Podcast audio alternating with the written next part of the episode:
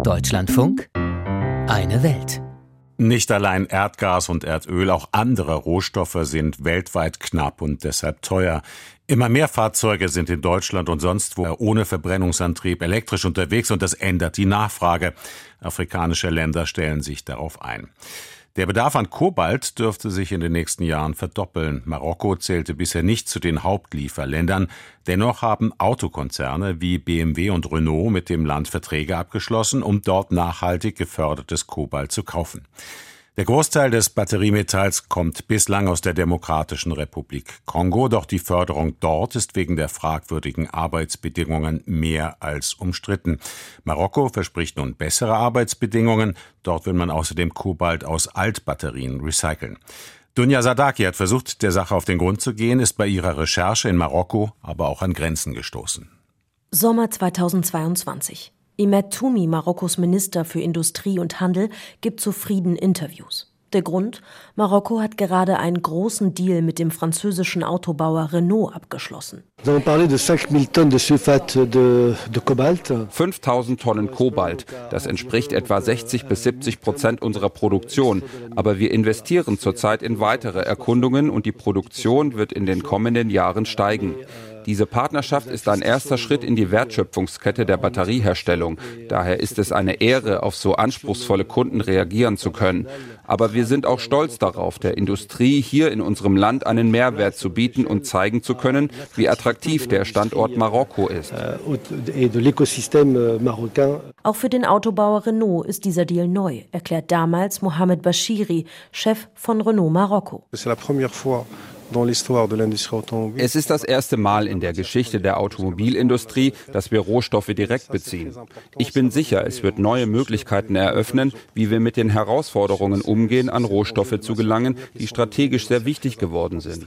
Wie wichtig, das sehen wir in der ganzen Welt und die Nachrichtenlage beweist uns dies zurzeit auch erneut. Renault ist nicht der einzige Großkonzern, der sich marokkanisches Kobalt gesichert hat.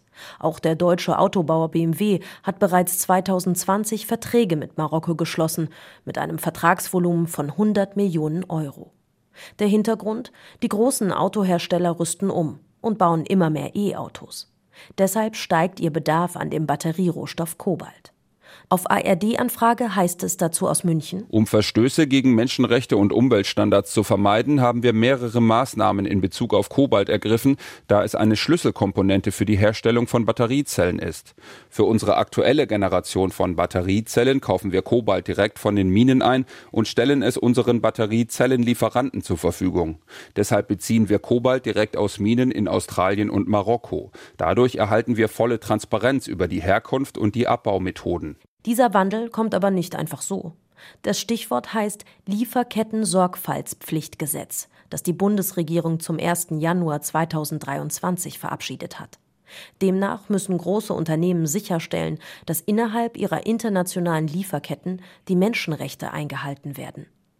Inwieweit die Arbeitsbedingungen in Marokko tatsächlich nachhaltig und arbeitnehmerfreundlich sind, können wir nicht nachprüfen. Weder Verantwortliche der Minengesellschaft Menagem Group noch Gewerkschaftsvertreter oder einer der etwa 1300 Minenarbeiter wollen uns ein Interview geben. Die Arbeitsbedingungen seien aber besser geworden. Das sagt Andreas Wenzel von der Deutschen Industrie- und Handelskammer in Marokko.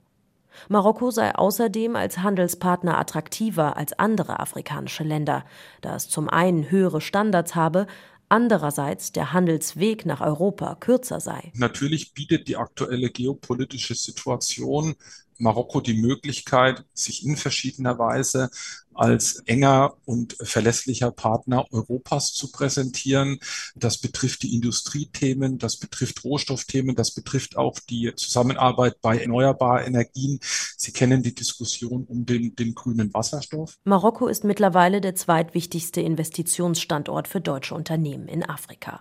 Als größter Automobilproduzent hat es mittlerweile auch Südafrika überholt.